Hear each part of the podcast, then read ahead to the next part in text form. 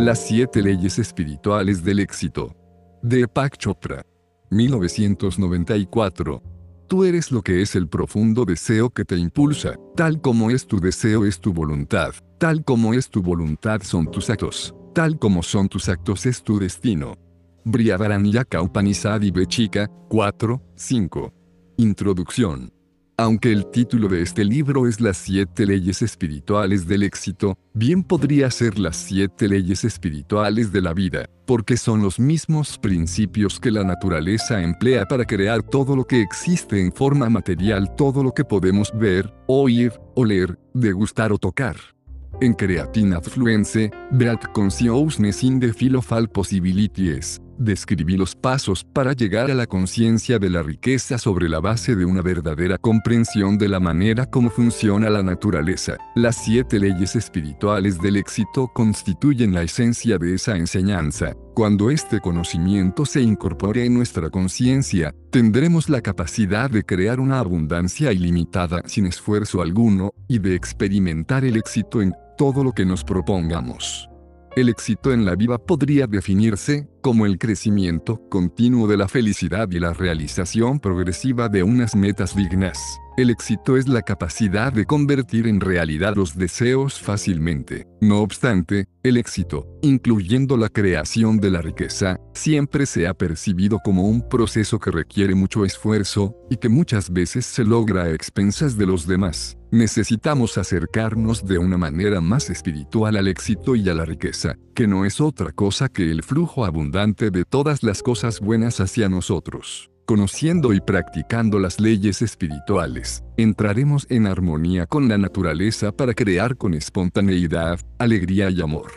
El éxito tiene muchos aspectos, y la riqueza material es solamente uno de sus componentes. Además, el éxito es una travesía, no un destino en sí. Sucede que la abundancia material, en todas sus manifestaciones, es una de las cosas que nos permite disfrutar más la travesía, pero el éxito también se compone de salud, energía, entusiasmo por la vida, realización en las relaciones con los demás, libertad creativa, estabilidad emocional y psicológica, sensación de bienestar y paz pero ni siquiera experimentando todas estas cosas podremos realizarnos, a menos que cultivemos la semilla de la divinidad que llevamos adentro. En realidad, somos la divinidad disfrazada, y el espíritu divino que vive dentro de nosotros en un estado embrionario busca materializarse plenamente. Por tanto, el éxito verdadero consiste en experimentar lo milagroso. Es el despliegue de la divinidad dentro de nosotros. Es percibir la divinidad en cualquier lugar a donde vayamos, en cualquier cosa que veamos, en los ojos de un niño, en la belleza de una flor, en el vuelo de un pájaro. Cuando comencemos a vivir la vida como la expresión milagrosa de la divinidad no de vez en cuando sino en todo momento, comprenderemos el verdadero significado del éxito.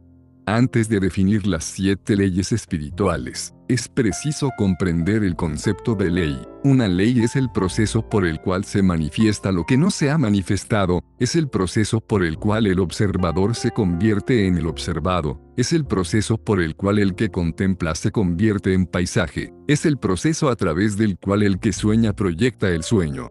Toda la creación, todo lo que existe en el mundo físico, es el producto de la transformación de lo inmanifiesto en manifiesto. Todo lo que contemplamos viene de lo desconocido. Nuestro cuerpo, el universo físico, todo lo que podemos percibir por medio de los sentidos es la transformación de lo inmanifiesto, lo desconocido e invisible en lo manifiesto, lo conocido y lo visible. El universo físico no es otra cosa que el yo plegado sobre sí mismo para experimentarse como espíritu, mente y materia física. En otras palabras, todos los procesos de la creación son procesos por medio de los cuales el yo, la divinidad, se expresa. La conciencia en movimiento se manifiesta a través de los objetos del universo, en medio de la danza eterna de la vida. La fuente de toda creación es la divinidad, o el espíritu, el proceso de creación es la divinidad en movimiento, o la mente, y el objeto de la creación es el universo físico, del cual forma parte nuestro cuerpo. Estos tres componentes de la realidad espíritu, mente y cuerpo, u observador, proceso de observación y observado son básicamente la misma cosa. Todos provienen del mismo sitio, el campo de la potencialidad pura, puramente inmanifiesto.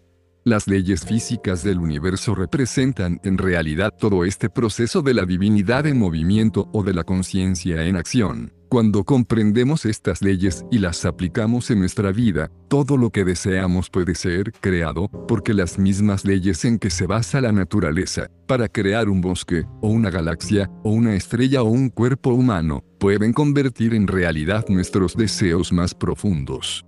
Ahora veamos las siete leyes espirituales del éxito y la manera de aplicarlas en nuestra vida. 1. La ley de la potencialidad pura. La fuente de toda creación es la conciencia pura, la potencialidad pura que busca expresarse para pasar de lo inmanifiesto a lo manifiesto. Y cuando nos damos cuenta de que nuestro verdadero yo es la potencialidad pura, nos alineamos con el poder que lo expresa todo en el universo. En el principio, no había existencia ni inexistencia. Todo este mundo era energía sin manifestarse, el ser único respiraba, sin respiración. Por su propio poder, nada más existía. Himno de la creación, Rig Veda. La primera ley espiritual del éxito es la ley de la potencialidad pura. Se basa en el hecho de que, en nuestro estado esencial, somos conciencia pura. La conciencia pura es potencialidad pura, es el campo de todas las posibilidades y de la creatividad infinita. La conciencia pura es nuestra esencia espiritual. Siendo infinita e ilimitada, también es felicidad pura. Otros atributos de la conciencia son el conocimiento puro, el silencio infinito, el equilibrio perfecto, la invencibilidad, la simplicidad y la dicha. Esa es nuestra naturaleza esencial, una naturaleza de potencialidad pura. Cuando descubrimos nuestra naturaleza esencial y sabemos quién somos realmente, ese solo, conocimiento encierra la capacidad de convertir en realidad todos nuestros sueños, porque somos la posibilidad eterna, el potencial inconmensurable de todo lo que fue, es y será. La ley de la potencialidad pura también podría denominarse ley de la unidad, porque sustentando la infinita diversidad de la vida está la unidad de un solo espíritu omnipresente. No existe separación entre nosotros y ese campo de energía. El campo de la potencialidad pura es nuestro propio yo, y cuanto más desarrollemos nuestra propia naturaleza, más cerca estaremos de ese campo de potencialidad pura. Vivir de acuerdo con nuestro yo, en una constante auto-referencia, significa que nuestro punto interno de referencia es nuestro propio espíritu, y no los objetos de nuestra experiencia. Lo contrario de la auto-referencia es la referencia al objeto. Cuando vivimos según la referencia al objeto, Estamos siempre influidos por las cosas que están fuera de nuestro yo, entre ellas están las situaciones en las que nos involucramos, nuestras circunstancias, y las personas y las cosas que nos rodean. Cuando vivimos según la referencia al objeto, buscamos constantemente la aprobación de los demás. Nuestros pensamientos y comportamientos esperan constantemente una respuesta. Nuestra vida, por tanto, se basa en el temor. Cuando vivimos según la referencia al objeto, también sentimos una intensa necesidad de controlarlo todo. Sentimos intensa necesidad de tener poder externo, la necesidad de aprobación, la necesidad de controlar las cosas y de tener poder externo se basan en el temor. Esta forma de poder no es el de la potencialidad pura, ni el poder del yo, o poder real. Cuando experimentamos el poder del yo no hay temor, no hay necesidad de controlar, y no hay lucha por la aprobación o por el poder externo. Cuando vivimos según la referencia al objeto, el punto de referencia interno es el ego. Sin embargo, el ego no es lo que realmente somos. El ego es nuestra autoimagen, nuestra máscara social, es el papel que estamos desempeñando. A la máscara social le gusta la aprobación, quiere controlar, y se apoya en el poder porque vive en el temor. Nuestro verdadero yo, que es nuestro espíritu, nuestra alma, está completamente libre de esas cosas. Es inmune a la crítica, no le teme a ningún desafío y no se siente inferior a nadie. Y, sin embargo, es humilde y no se siente superior a nadie, porque es consciente de que todos los demás son el mismo yo, el mismo espíritu con distintos disfraces. Esa es la diferencia esencial entre la referencia al objeto y la auto-referencia. En la auto-referencia, experimentamos nuestro verdadero ser, el cual no les teme a los desafíos, respeta a todo el mundo y no se siente inferior a nadie. Por tanto, el poder del hilo es el verdadero poder. El poder basado en la referencia al objeto, en cambio, es falso, siendo un poder que se basa en el ego, existe únicamente mientras exista el objeto de referencia. Si uno tiene cierto título si es el presidente del país o el presidente de la junta directiva de una corporación o si tiene muchísimo dinero, el poder de que disfruta está ligado al título, al cargo o al dinero. El poder basado en el ego dura solamente lo que duran esas cosas. Apenas desaparezcan el título, el cargo y el dinero, desaparecerá el poder. Por otra parte, el poder del yo es permanente, porque se basa en el conocimiento del yo, y este poder tiene ciertas características, atrae la gente hacia nosotros y también atrae las cosas que deseamos. Él magnetiza a las personas, las situaciones y las circunstancias en apoyo de nuestros deseos. Esto es lo que se conoce también como apoyo de las leyes de la naturaleza. Es el apoyo de la divinidad, es el apoyo que se deriva de estar en un estado de gracia. Este poder es tal que disfrutamos de un vínculo con la gente y la gente disfruta de un vínculo con nosotros. Es el poder de establecer lazos, lazos que emanan del verdadero amor. ¿Cómo podemos aplicar la ley de la potencialidad pura, el campo de todas las posibilidades, en nuestra vida, si queremos disfrutar de los beneficios del campo de la potencialidad pura, si queremos utilizar plenamente la creatividad inherente a la conciencia pura, debemos tener acceso a ella. Una manera de tener acceso al campo de la potencialidad pura es por medio de la práctica diaria del silencio, de la meditación y del hábito de no juzgar. Pasar algún tiempo en contacto con la naturaleza también nos brinda acceso a las cualidades inherentes al campo, creatividad infinita, libertad y felicidad. Practicar el silencio significa comprometernos a destinar cierta cantidad de tiempo sencillamente a ser. Tener la experiencia del silencio significa renunciar periódicamente a la actividad de hablar también significa renunciar periódicamente a actividades tales como ver televisión, escuchar radio o leer. Si nunca nos damos la oportunidad de experimentar el silencio, esto crea una turbulencia en nuestro diálogo interno. Destinemos un corto tiempo de vez en cuando a experimentar el silencio, o sencillamente comprometámonos a hacer silencio durante un determinado tiempo todos los días. Podrían ser dos horas, o si eso nos parece mucho, hagámoslo durante una hora, y de vez en cuando dediquemos un periodo largo a experimentar el silencio, por ejemplo, todo el día, o dos días, o hasta una semana. ¿Qué sucede cuando entramos en esta experiencia del silencio? En un principio, nuestro diálogo interno se vuelve todavía más turbulento. Sentimos la necesidad apremiante de decir cosas. He conocido personas que llegan a la desesperación total el primero o el segundo día que se consagran a guardar silencio durante un periodo prolongado. Súbitamente los invade una sensación de urgencia y de ansiedad pero a medida que perseveran en la experiencia, su diálogo interno 1, me pondré en contacto con el campo de la potencialidad pura destinando tiempo todos los días a estar en silencio, limitándome solo a ser. También me sentaré solo a meditar en silencio por lo menos dos veces al día, aproximadamente durante 30 minutos por la mañana y 30 por la noche.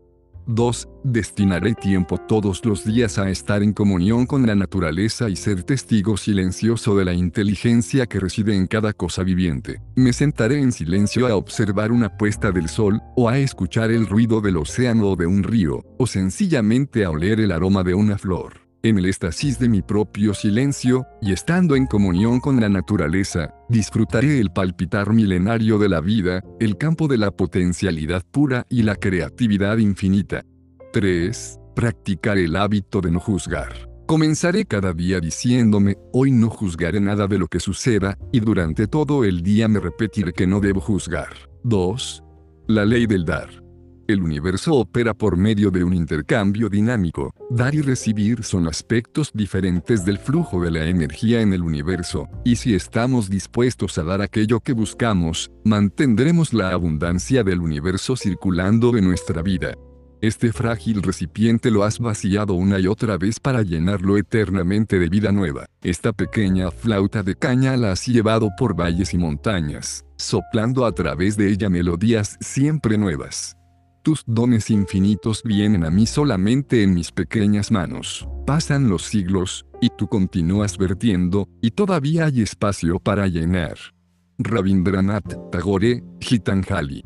La segunda ley espiritual del éxito es la ley del dar. También podría llamarse la ley del dar y recibir porque el universo opera a través de un intercambio dinámico. Nada es estático. Nuestro cuerpo está en intercambio dinámico y constante con el cuerpo del universo. Nuestra mente mantiene una interacción dinámica con la mente del cosmos. Nuestra energía es una expresión de la energía del cosmos.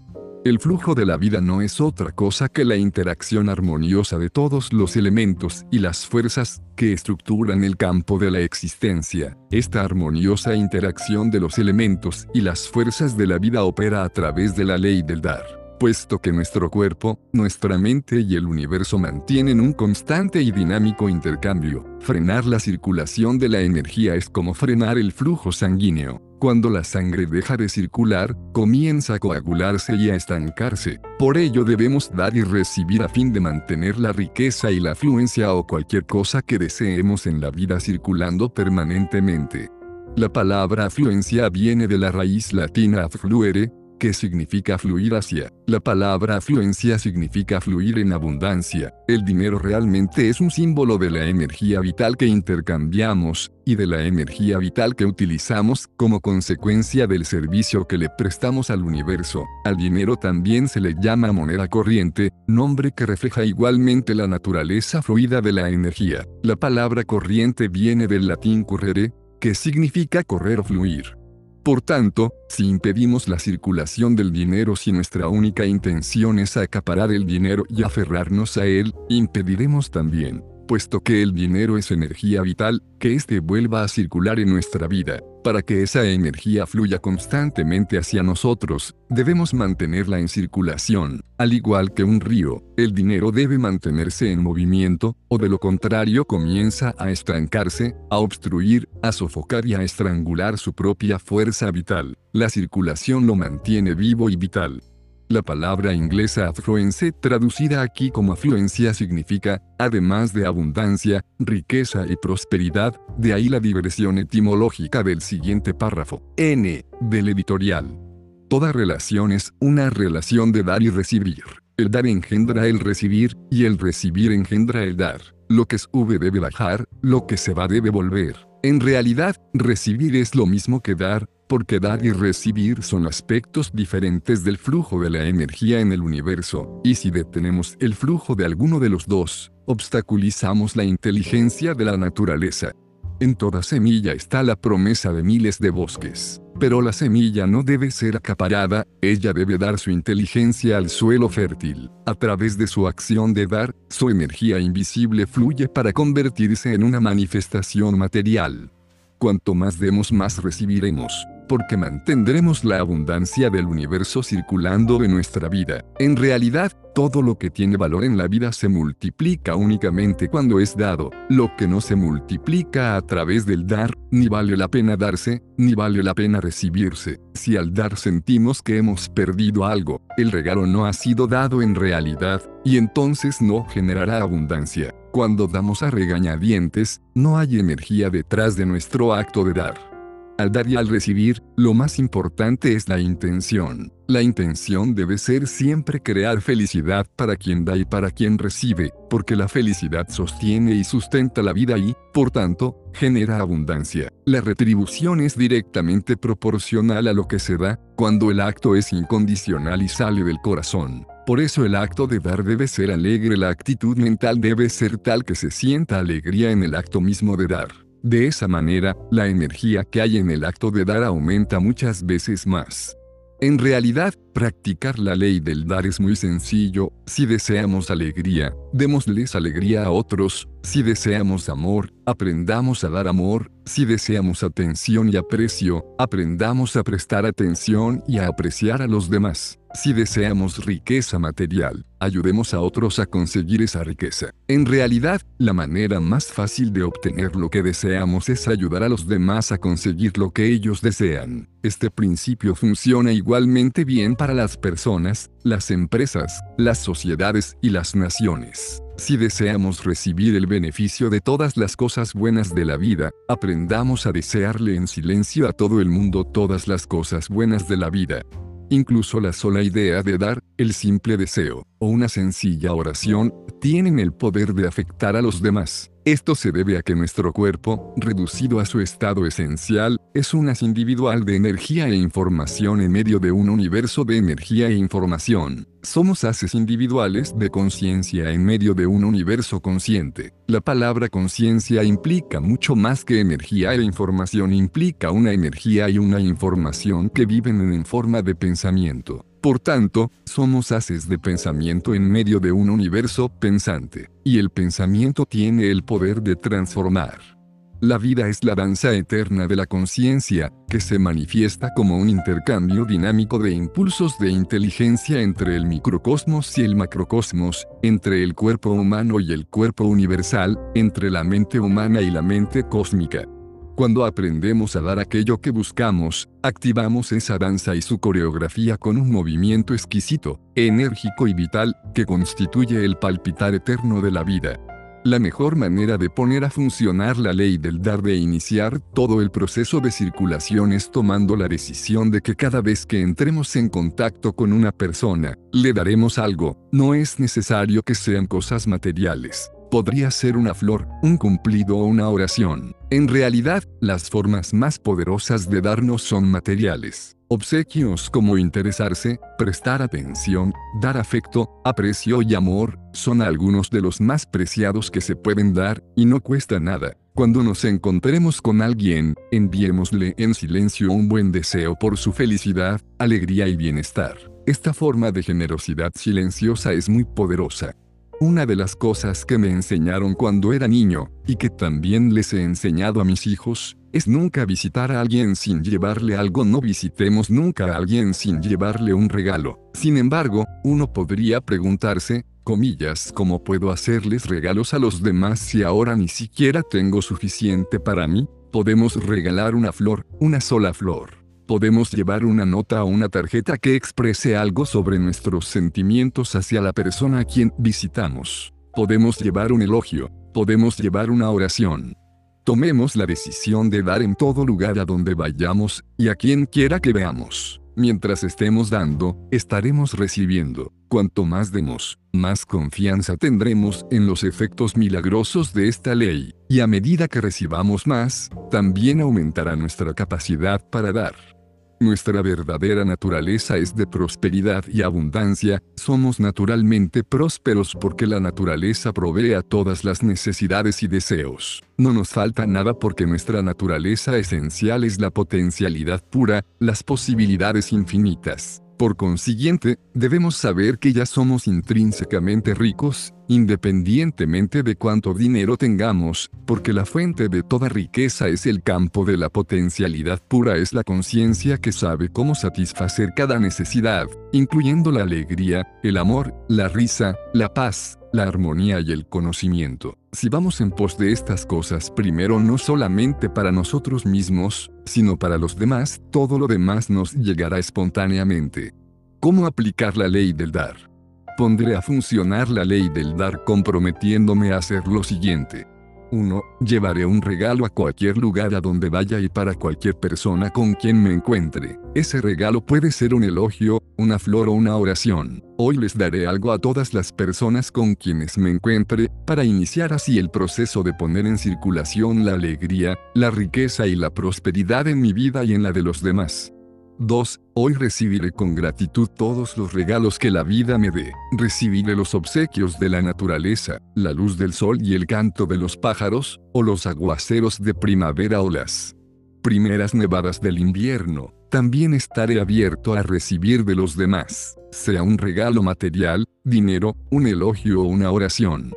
3. Me comprometeré a mantener en circulación la abundancia dando y recibiendo los dones más preciados de la vida, cariño, afecto, aprecio y amor. Cada vez que me encuentre con alguien, le desearé en silencio felicidad, alegría y bienestar. Cuando hacemos esto, toda situación supuestamente enojosa se convertirá en una oportunidad para crear algo nuevo y bello, y todo supuesto torturador o tirano se convertirá en maestro. La realidad es una interpretación, y si optamos por interpretar la realidad de esta manera, tendremos muchos maestros a nuestro alrededor, y muchas oportunidades para evolucionar. Siempre que enfrentemos a un tirano, torturador, maestro, amigo o enemigo, todos son la misma cosa, recordemos, este momento es como debe ser. Cualesquiera que sean las relaciones que tengamos en este momento de nuestra vida, son precisamente las que necesitamos en este momento. Hay un significado oculto detrás de todos los acontecimientos, y ese significado oculto está trabajando a favor de nuestra evolución. El tercer componente de la ley del menor esfuerzo es asumir una actitud no defensiva, lo que significa que nuestra conciencia abandona su actitud defensiva y nosotros renunciamos a la necesidad de convencer o persuadir a los demás de que nuestro punto de vista es el correcto. Si observamos a las personas que nos rodean, veremos que ellas pasan el 99% del tiempo defendiendo sus puntos de vista. Si sencillamente renunciamos a la necesidad de defender nuestro punto de vista, a través de esa renuncia lograremos acceso a una cantidad enorme de energía que anteriormente desperdiciábamos.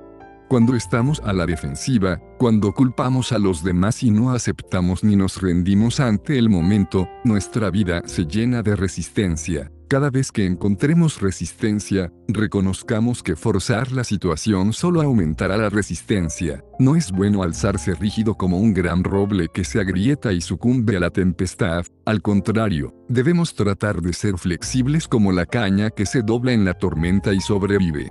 Desistamos completamente de defender nuestro punto de vista. Cuando no hay un punto que defender, no puede haber discusión. Si hacemos esto constantemente, si dejamos de luchar y de resistirnos, viviremos plenamente el presente, el cual es un regalo. Alguien me dijo una vez que el pasado es historia, el futuro es un misterio, y este momento es un regalo. Por esa razón este momento se denomina el presente.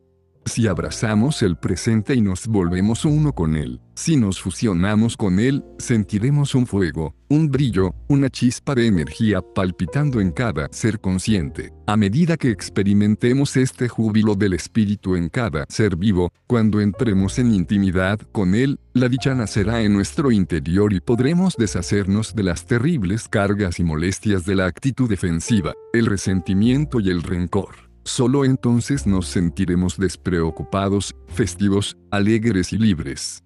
En medio de esta libertad alegre y sencilla, sabremos sin duda en nuestro corazón que lo que deseemos estará disponible para nosotros cuando lo deseemos, porque nuestro deseo vendrá del nivel de la felicidad, y no del nivel de la ansiedad o el temor. No necesitamos justificarnos, simplemente declaremos nuestro propósito ante nosotros mismos, y experimentaremos realización, deleite, alegría, libertad y autonomía en todos los momentos de nuestra vida. Comprometámonos a seguir el camino de la no resistencia. Ese es el camino a través del cual la inteligencia de la naturaleza se desarrolla espontáneamente, sin resistencia ni esfuerzo. Juan alcancemos esa deliciosa combinación de aceptación, responsabilidad e indefensión, sentiremos la facilidad con que fluye la vida.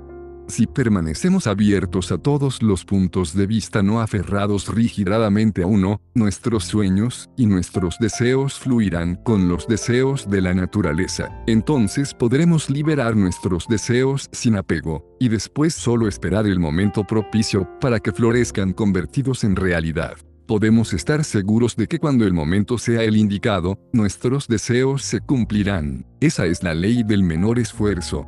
¿Cómo aplicar la ley del menor esfuerzo? Pondré a funcionar la ley del menor esfuerzo comprometiéndome a hacer lo siguiente.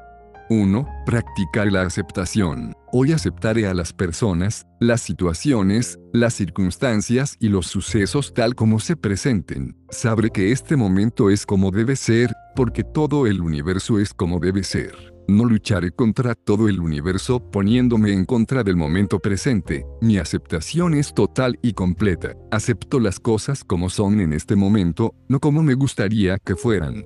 2. Habiendo aceptado las cosas como son, aceptaré la responsabilidad de mi situación y de todos los sucesos que percibo como problemas. Sé que asumir la responsabilidad significa no culpar a nada ni a nadie de mi situación, y eso me incluye a mí. También sé que todo problema es una oportunidad disfrazada, y que esta actitud de alerta ante todas las oportunidades me permite transformar este momento en un beneficio mayor. 3. Hoy mi conciencia mantendrá una actitud no defensiva. Renunciaré a la necesidad de defender mi punto de vista. No sentiré la necesidad de convencer o persuadir a los demás de que acepten mi punto de vista. Permaneceré abierto a todas las opiniones sin aferrarme rígidamente a ninguna de ellas. 5. La ley de la intención y el deseo. Inmanente en toda intención y en todo deseo está el mecanismo para su realización. La intención y el deseo en el campo de la potencialidad pura tienen un infinito poder organizador. Y cuando introducimos una intención en el suelo fértil de la potencialidad pura, ponemos a trabajar para nosotros ese infinito poder organizador. En el principio era el deseo, primera semilla de la mente, los sabios, habiendo meditado en su corazón, descubrieron por su sabiduría la conexión entre lo existente y lo inexistente, himno de la creación, Rig Veda. La quinta ley espiritual del éxito es la ley de la intención y el deseo. Esta ley se basa en el hecho de que la energía y la información existen en todas partes en la naturaleza. En efecto, a nivel del campo cuántico solamente hay energía e información. Campo cuántico es solo otra manera de denominar el campo de la conciencia pura o de la potencialidad pura, y en este campo cuántico influyen la intención y el deseo. Examinemos este proceso en detalle. Cuando una flor, un arco iris, un árbol, una hoja de hierba, un cuerpo humano se descomponen en sus partes esenciales, vemos que estas son energía e información. Todo el universo, en su naturaleza esencial, es el movimiento de la energía y la información. La única diferencia entre nosotros y un árbol es el contenido de información y de energía de nuestros respectivos cuerpos. En el plano material, tanto nosotros como el árbol estamos hechos de los mismos elementos reciclados, principalmente carbono, hidrógeno, oxígeno, nitrógeno y otros elementos en cantidades minúsculas. Estos elementos se podrían comprar en un laboratorio. Por tanto, la diferencia entre nosotros y el árbol no reside en el carbono, o en el hidrógeno o en el oxígeno. De hecho, nosotros y el árbol intercambiamos constantemente nuestro carbono y nuestro oxígeno. La verdadera diferencia entre los dos está en la energía y en la información. En el orden general de la naturaleza, nosotros, los seres humanos, pertenecemos a una especie privilegiada. Tenemos un sistema nervioso capaz de tomar conciencia del contenido de energía e información de ese campo particular que da origen a nuestro cuerpo físico. Experimentamos ese campo subjetivamente en forma de pensamientos, sentimientos, emociones, deseos, recuerdos, instintos, impulsos y creencias. Este mismo campo es percibido objetivamente como el cuerpo físico y por medio del cuerpo, percibimos ese campo como el mundo. Pero todo está hecho de lo mismo, por eso los antiguos videntes exclamaban, yo soy eso, usted es eso, todo esto es eso, y eso es todo lo que existe. Nuestro cuerpo no es independiente del cuerpo del universo, porque al nivel de la mecánica cuántica no existen fronteras bien definidas. Somos como una onda, una ola, una fluctuación, una circunvolución, un remolino, una perturbación localizada en un campo cuántico más grande. Ese campo cuántico más grande del universo es nuestro cuerpo ampliado.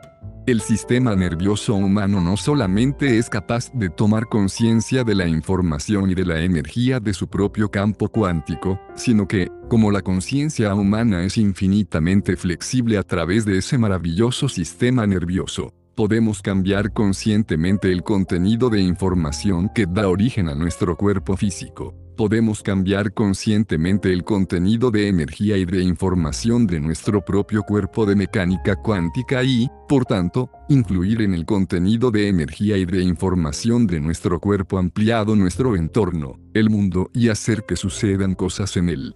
Este cambio consciente se logra a través de las dos cualidades inherentes a la conciencia, la atención y la intención. La atención da energía, y la intención transforma. Cualquier cosa a la cual prestemos atención, crecerá con más fuerza en nuestra vida. Cualquier cosa a la cual dejemos de prestar atención, se marchitará, se desintegrará y desaparecerá. Por otro lado, la intención estimula la transformación de la energía y de la información. La intención organiza su propia realización. El acto de dirigir la intención sobre el objeto de la atención desencadenará una infinidad de sucesos espacio-temporales orientados a producir el resultado buscado, siempre y cuando que uno cumpla las otras leyes espirituales del éxito. Esto se debe a que la intención, dirigida sobre el campo fértil de la atención, tiene un infinito poder organizador. Infinito poder organizador significa poder para organizar una infinidad de sucesos espacio, temporales, todos al mismo tiempo. Vemos la expresión de este infinito poder organizador en cada hoja de hierba, en cada flor de manzano, en cada célula de nuestro cuerpo. Lo vemos en todo lo que vive. En el orden general de la naturaleza, todo se conecta y se correlaciona con todo lo demás. Cuando la marmota sale de su madriguera subterránea, sabemos que se avecina la primavera. Las aves comienzan a migrar en cierta dirección en determinada época del año. La naturaleza es una sinfonía, y esa sinfonía es orquestada en silencio desde el fundamento último de la creación. El cuerpo humano es otro buen ejemplo de esta sinfonía. Una sola célula del cuerpo humano realiza cerca de 6 billones de funciones por segundo, y debe saber lo que todas las demás células están haciendo al mismo tiempo. El cuerpo humano puede tocar un instrumento musical, matar gérmenes, hacer un bebé, recitar poesías y observar el movimiento de las estrellas, todo al mismo tiempo, porque el campo de la correlación infinita es parte de su campo de información. Lo que es asombroso acerca del sistema nervioso de la especie humana es que puede gobernar ese infinito poder organizador a través de la intención, consciente. En la especie humana, la intención no está fija o encerrada en una red rígida de energía e información tiene una flexibilidad infinita. En otras palabras, mientras no infringamos las otras leyes de la naturaleza, a través de nuestra intención podemos, literalmente, dirigir las leyes de la naturaleza para convertir en realidad nuestros sueños y nuestros deseos. Podemos poner a trabajar para nosotros al computador cósmico, con su infinito poder organizador podemos ir hasta ese fundamento último de la creación e introducir una intención, y con solo hacerlo, activar el campo de la correlación infinita. La intención sienta las bases para el flujo fácil, espontáneo y suave de la potencialidad pura, que busca pasar de lo inmanifiesto a lo manifiesto. La única advertencia es que utilicemos nuestra intención para beneficio de la humanidad, pero eso es algo que sucede espontáneamente cuando uno está alineado con las siete leyes espirituales del éxito. La intención es el verdadero poder detrás del deseo. La sola intención es muy poderosa, porque es deseo sin apego al resultado. El solo deseo es débil, porque en la mayoría de los casos es atención, con apego. La intención es desear respetando estrictamente todas las demás leyes, pero en particular la sexta ley espiritual del éxito, la ley del desapego.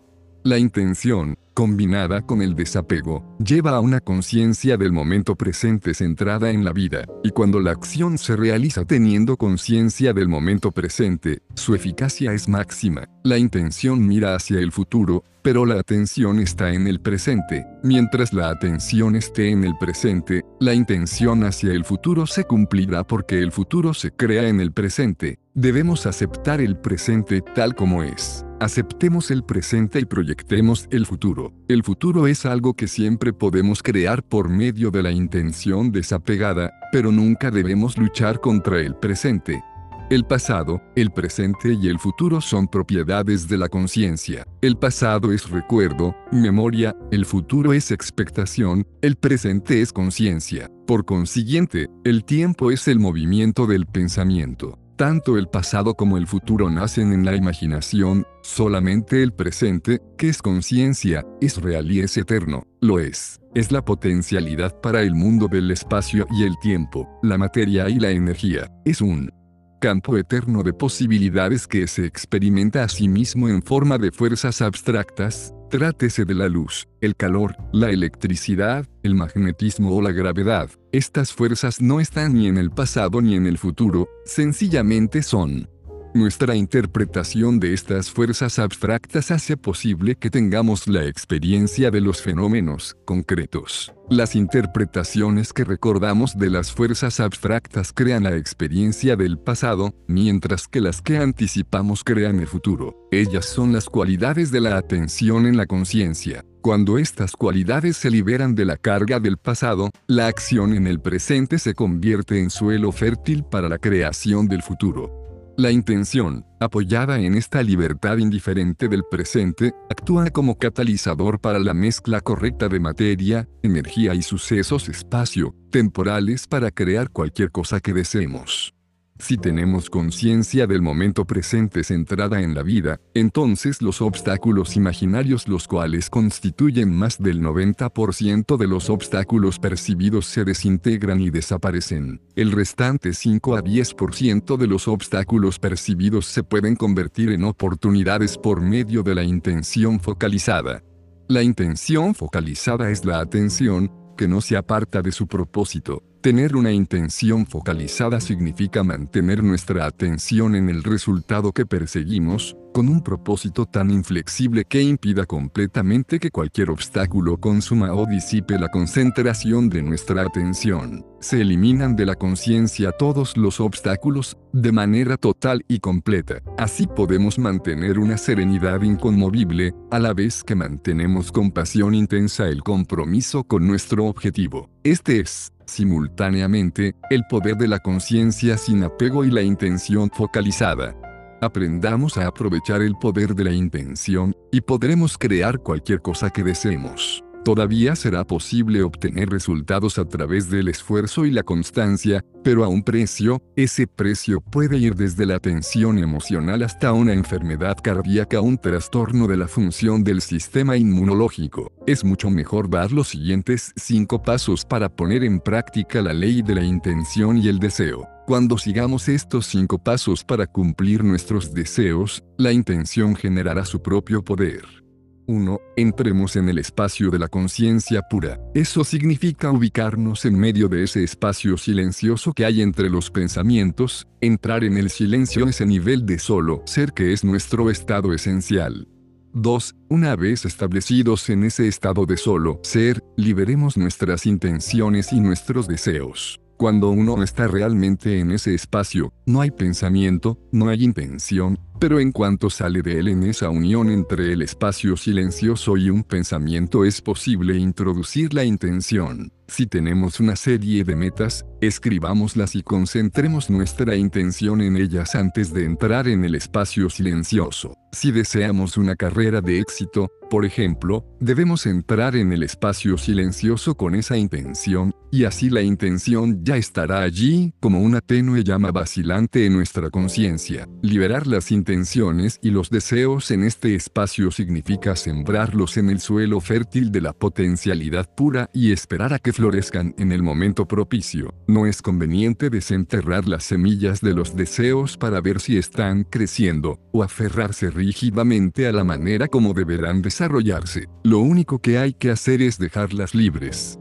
3 permanezcamos en el estado de auto-referencia. Esto significa permanecer establecidos en la conciencia de nuestro verdadero yo, nuestro espíritu, nuestra conexión con él. Campo de la potencialidad pura. También significa no vernos a nosotros mismos a través de los ojos del mundo, o dejarnos influir por las opiniones y las críticas de los demás. Una buena manera de mantener el estado de autorreferencia es no divulgar nuestros deseos, no compartirlos con nadie, a menos que la otra persona tenga exactamente los mismos deseos que nosotros y entre los dos exista una unión fuerte. 4. Renunciemos a nuestro apego al resultado. Esto significa renunciar a nuestro rígido interés por un resultado específico y vivir en la sabiduría de la incertidumbre. Significa disfrutar cada momento de la jornada de la vida, aunque desconozcamos el desenlace. 5. Dejemos que el universo se encargue de los detalles. Nuestras intenciones y nuestros deseos, una vez liberados en el espacio silencioso, tienen un infinito poder organizador. Confiemos en que ese infinito poder organizador de la intención orquestará todos los detalles por nosotros. Recordemos que nuestra verdadera naturaleza es el espíritu puro. Llevemos la conciencia de este espíritu a donde quiera que vayamos, liberemos suavemente nuestros deseos, y el universo manejará los detalles por nosotros. ¿Cómo aplicar la ley de la intención y el deseo? Pondré a funcionar la ley de la intención y el deseo comprometiéndome a hacer lo siguiente. 1. Haré una lista de todos mis deseos, y la llevaré a donde quiera que vaya. Miraré la lista antes de entrar en mi silencio y mi meditación. La miraré antes de dormir por la noche. La miraré al despertar por la mañana.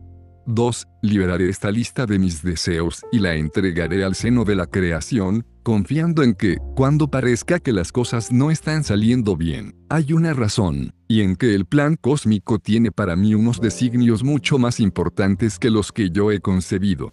3. Recordaré practicar la conciencia del momento presente en todos mis actos. No permitir que los obstáculos con su mano disipen la concentración de mi atención en el momento presente. Aceptaré el presente tal como es, y proyectaré el futuro a través de mis intenciones y mis deseos más profundos y queridos. 6. La ley del desapego. La sabiduría de la incertidumbre reside en el desapego. En la sabiduría de la incertidumbre reside la liberación del pasado, de lo conocido, que es la prisión del condicionamiento anterior.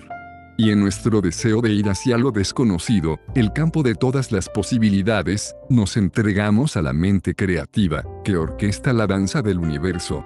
Como dos aves doradas posadas en el mismo árbol, el ego y el yo, íntimos amigos, viven en el mismo cuerpo. El primero come los frutos dulces y amargos del árbol de la vida, mientras que el segundo observa con indiferencia. Upanishad Mundaka la sexta ley espiritual del éxito es la ley del desapego. Esta ley dice que para adquirir cualquier cosa en el universo físico, debemos renunciar a nuestro apego a ella. Esto no significa que renunciemos a la intención de cumplir nuestro deseo. No renunciamos a la intención ni al deseo. Renunciamos al interés por el resultado.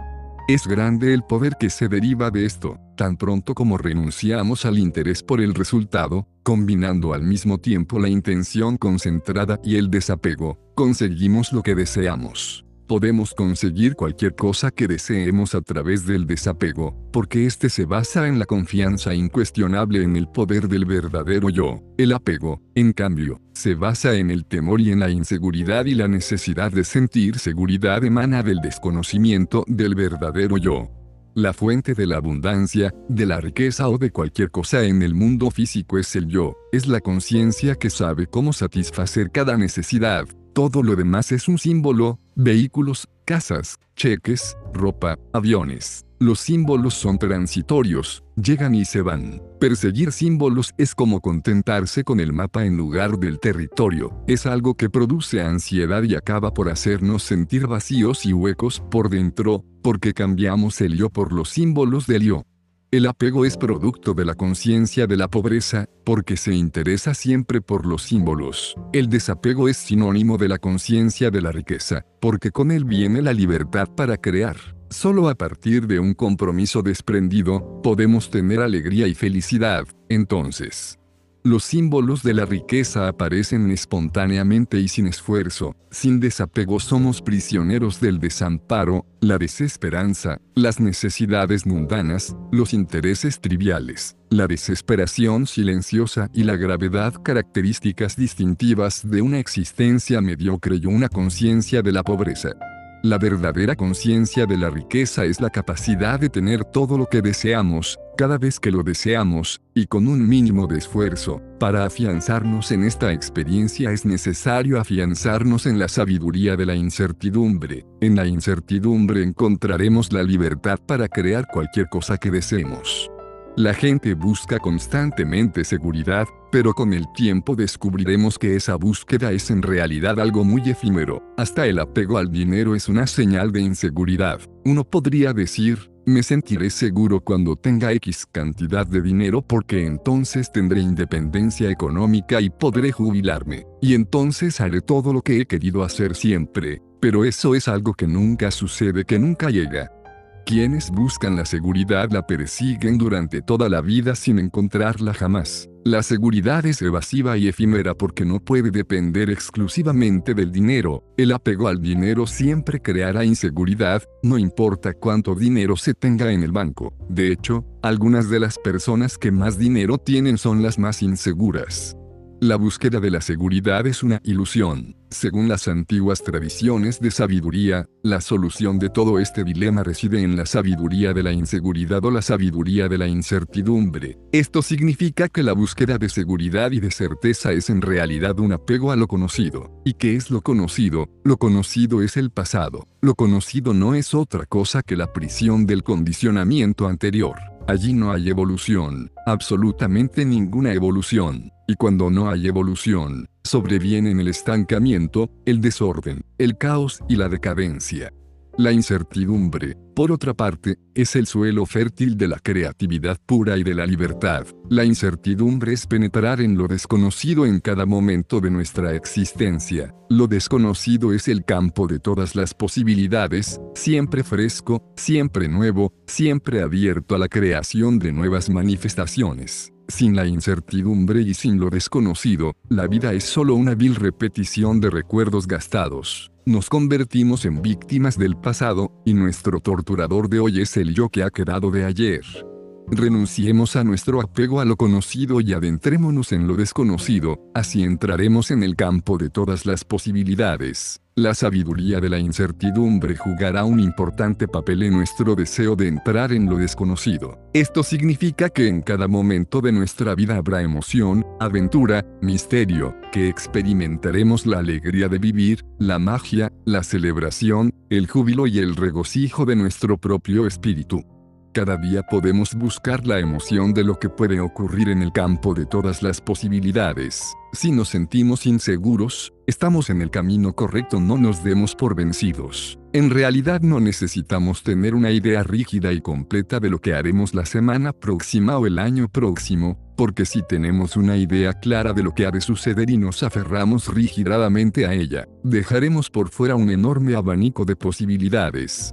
Una de las características del campo de todas las posibilidades es la correlación infinita. Este campo puede orquestar una infinidad de sucesos espacio-temporales con el fin de producir el resultado esperado. Pero cuando hay apego, la intención queda atrapada en una forma de pensar rígida y se pierde en la fluidez, la creatividad y la espontaneidad inherentes al campo de todas las posibilidades. Cuando nos apegamos a algo, congelamos nuestro deseo, lo alejamos de esa fluidez y esa flexibilidad infinita si lo encerramos dentro de un rígido marco que obstaculiza el proceso total de la creación. La ley del desapego no obstaculiza la ley de la intención y el deseo la fijación de metas. Siempre tenemos la intención de avanzar en una determinada dirección, siempre tenemos una meta. Sin embargo, entre el punto A y el punto B grande hay un número infinito de posibilidades, y si la incertidumbre está presente, podremos cambiar de dirección en cualquier momento si encontramos un ideal superior o algo más emocionante. Al mismo tiempo, será menos probable que forcemos las soluciones de los problemas, lo cual hará posible que nos mantengamos atentos a las La ley del desapego acelera el proceso total de la evolución. Cuando entendemos esta ley, no nos sentimos obligados a forzar las soluciones de los problemas. Cuando forzamos las soluciones, solamente creamos nuevos problemas. Pero si fijamos nuestra atención en la incertidumbre y la observamos mientras esperamos ansiosamente a que la solución surja de entre el caos y la confusión, entonces surgirá algo fabuloso y emocionante.